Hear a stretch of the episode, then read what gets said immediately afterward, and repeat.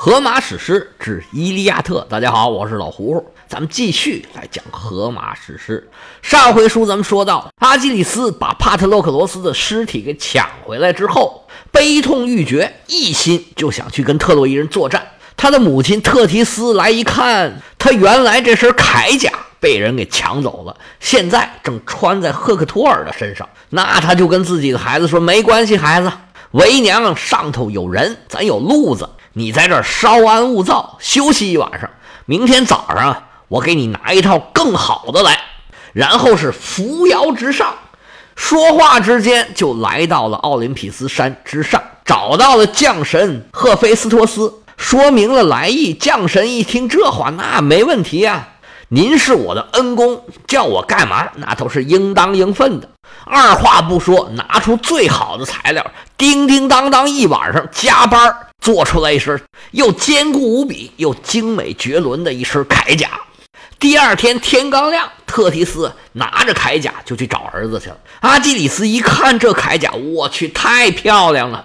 穿上这铠甲呀，可以说是如虎添翼。阿基里斯想要重返战场的消息呀。传遍了希腊联军。当天早上，希腊联军就组织召开誓师大会。既然要重新参战了，那阿基里斯就在大会上发言，给了阿伽门农一个台阶下。阿伽门农在会上讲了一个关于这个背锅女神，所谓的蛊惑女神、蛊惑宙斯的这么一个故事。说我呀，哎呀，当时是一时被蛊惑女神给蛊惑了，说白话就是被忽悠了。所以这事儿啊，他不能赖我。当时我是一时糊涂。阿基里斯也说：“对对对对对，你被蛊惑，我也被蛊惑了，我也一时糊涂，太冲动了。”两位将领是握手言欢。希腊联军这时候啊，又有了获胜的希望。这时候，阿基里斯是迫不及待，就想出去打仗去。奥德修斯说：“别去啊，这士兵还得吃饭呢。”阿基里斯说：“不用不用不用，大家打完了，咱们回来一块儿吃。回来我请客，咱们吃好的。”奥德修斯说：“别别别别别，稍安勿躁，咱别着急，哎，不要急于一时。这不光吃饭，还有我们大帅给您的赔礼呢。他还要发誓，从来没有动过这姑娘的一个手指头。”阿基里斯说：“那行吧，你们该吃饭吃饭，该发誓发誓，该送东西送东西。你们可快点，我等不及了。”他周围的人呢，都在做准备工作，只有阿基里斯眼盯盯的，就等着出去打仗去。周围这帮人这个劝呢，说：“哎呀，将军呐，多少您吃一口，您这是要打仗啊，哪有饿着肚子打仗的？”阿基里斯说：“不，我就不想吃，我吃不下去。”他回到帐里，看着帕特洛克罗斯的尸体啊，是越看越难过，嘴里头叨叨念念，无非啊是一些哀悼惋惜之词。说着说着，这眼泪又掉下来了。宙斯在奥林匹斯山上看着这现场直播呀，哎，还觉得怪心疼的。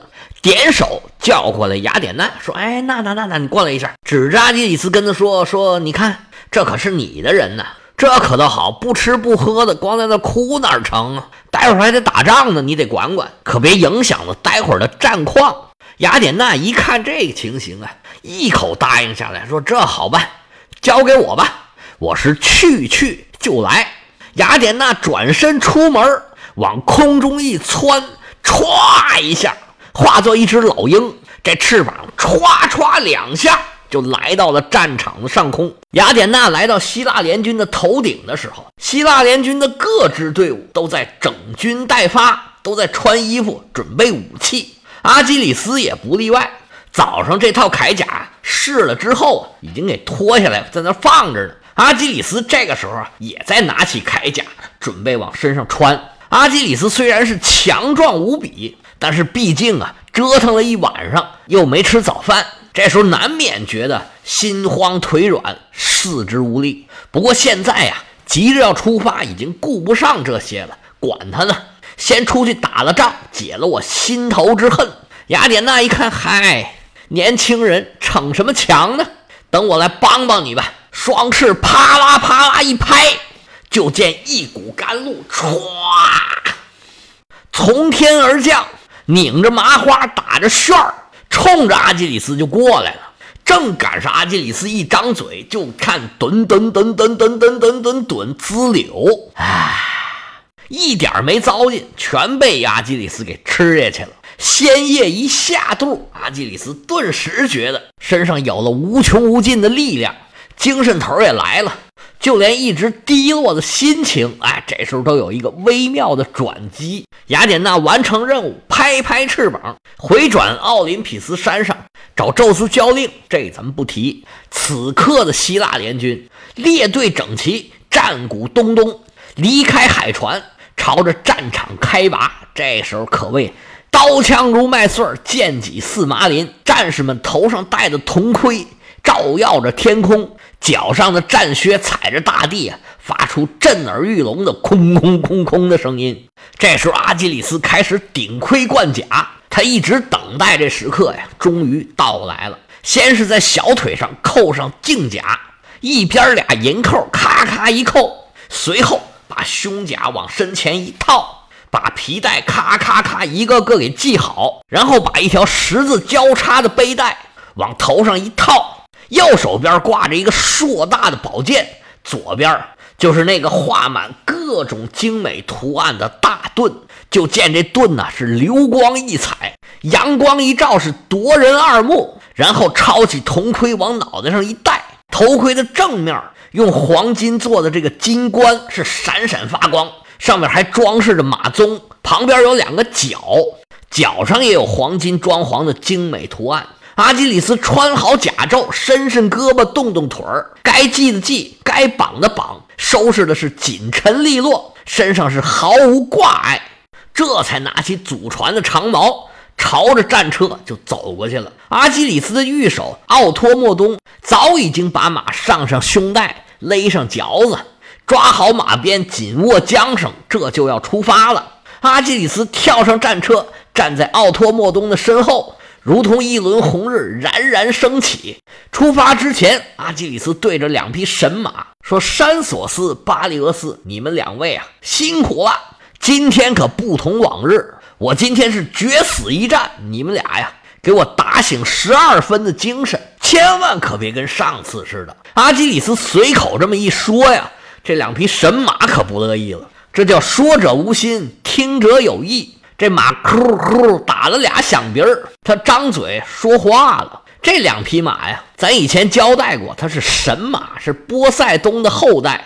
被阿基里斯这么一说，他心里有话憋着难受。那天后赫拉呢，就同情这两匹马，说有什么想法你们就说吧。双掌一推，呜呜呜呜呜呜，这两匹马就能说话了。到底是哪匹马说的呢？他也没说。我们就当随便一匹马说的吧。这马说：“突突，将军呐，我们到底有多大能耐？你是非常清楚的。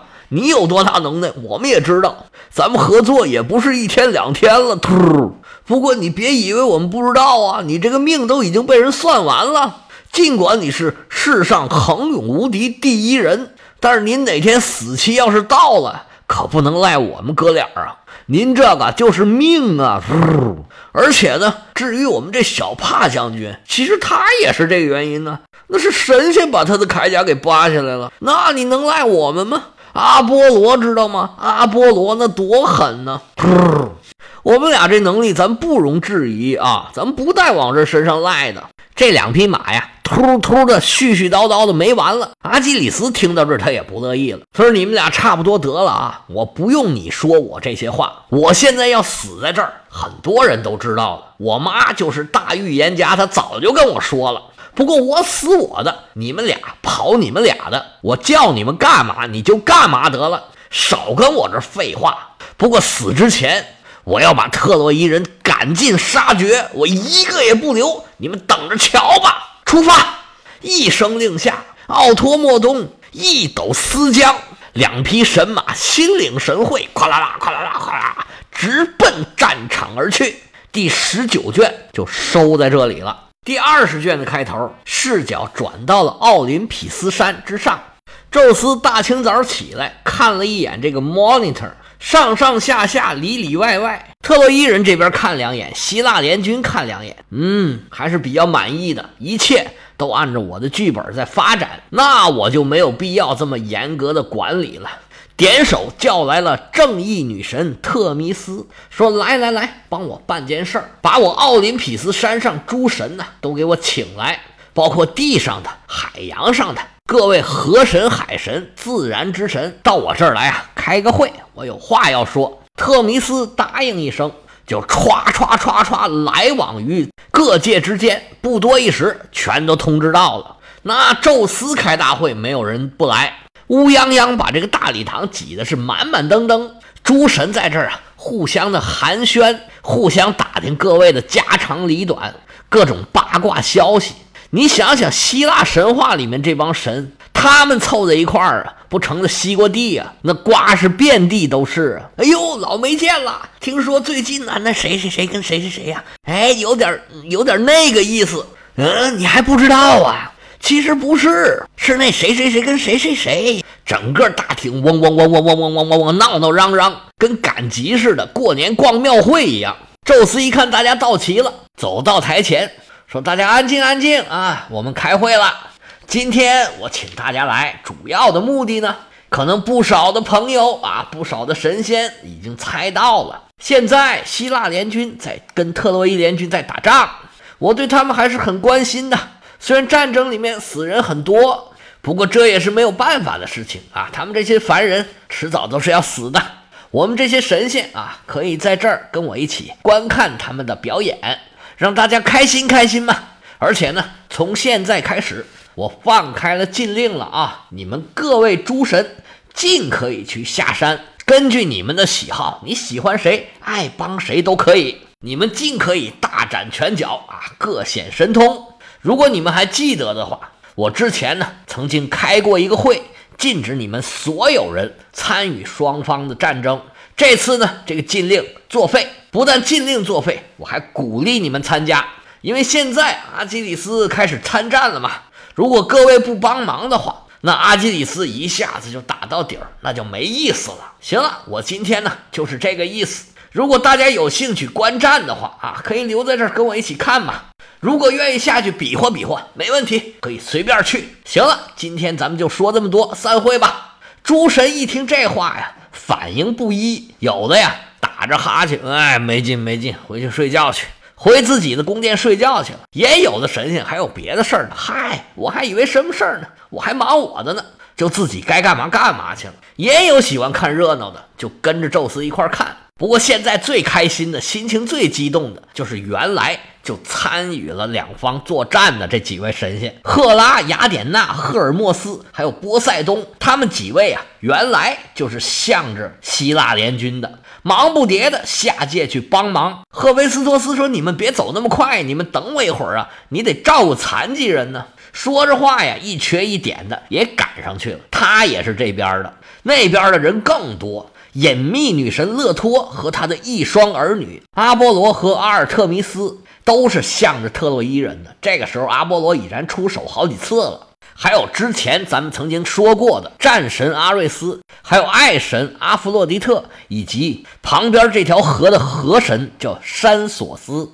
这些神呢是有说有笑，兴高采烈的下界去玩去了，全然不顾战争的惨烈，凡人的死活。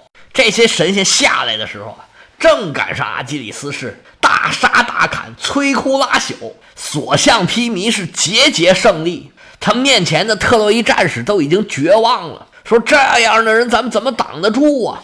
众神一看，哎呀，这种一边倒的战争没意思，来看我的！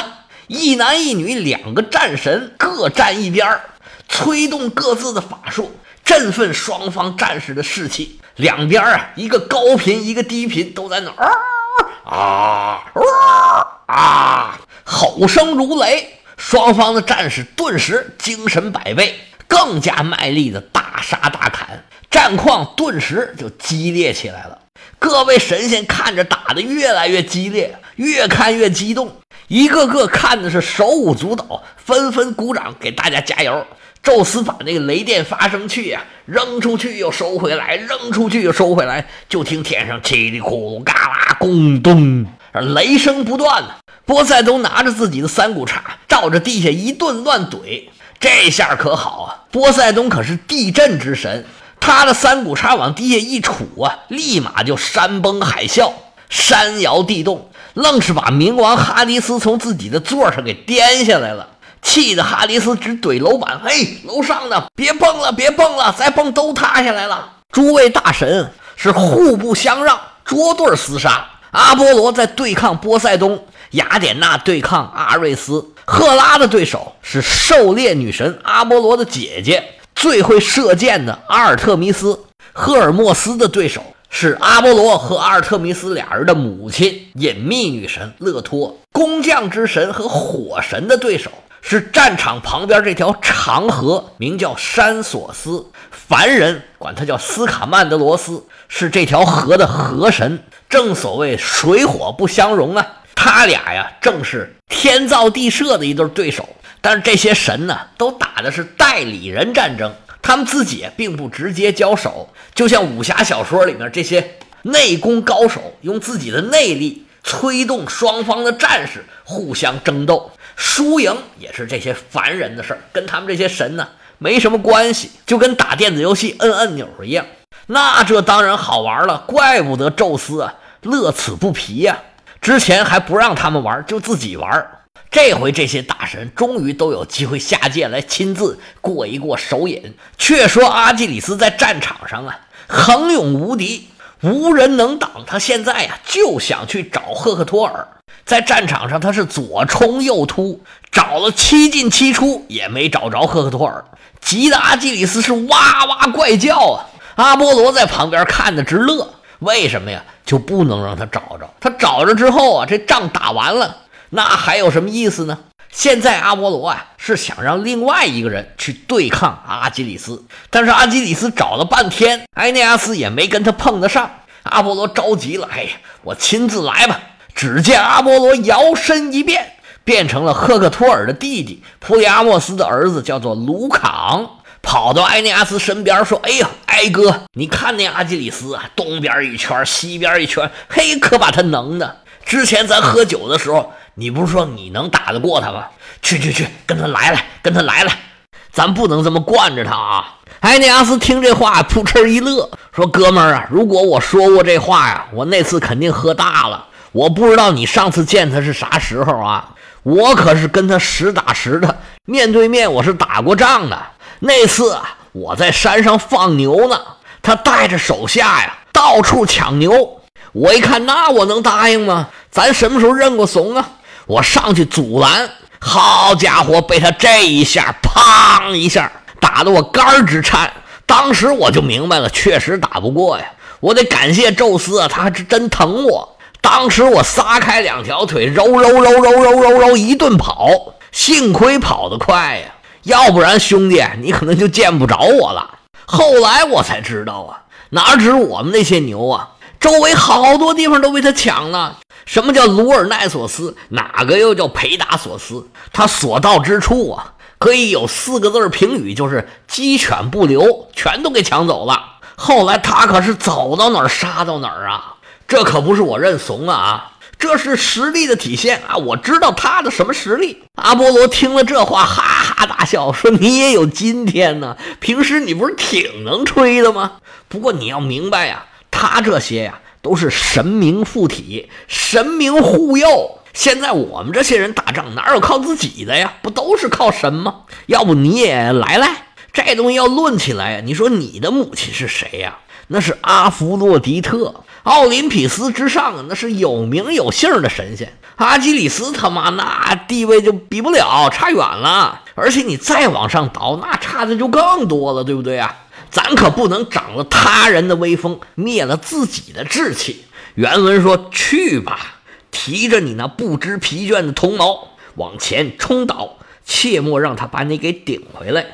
用含带蔑视的吹雷，气势汹汹的恫吓，去吧。”埃内阿斯一听这话，哎，觉得有道理啊！我这个血统比他高贵多了。行，我先祈祷祈祷，求求宙斯帮我一下。要不我也去跟他试吧，试吧？不过他是不是太厉害了？咱是不是要跟他试吧，试吧呢？要知道埃涅阿斯到底有没有跟阿基里斯俩人拼死一战？我们且听啊，下回。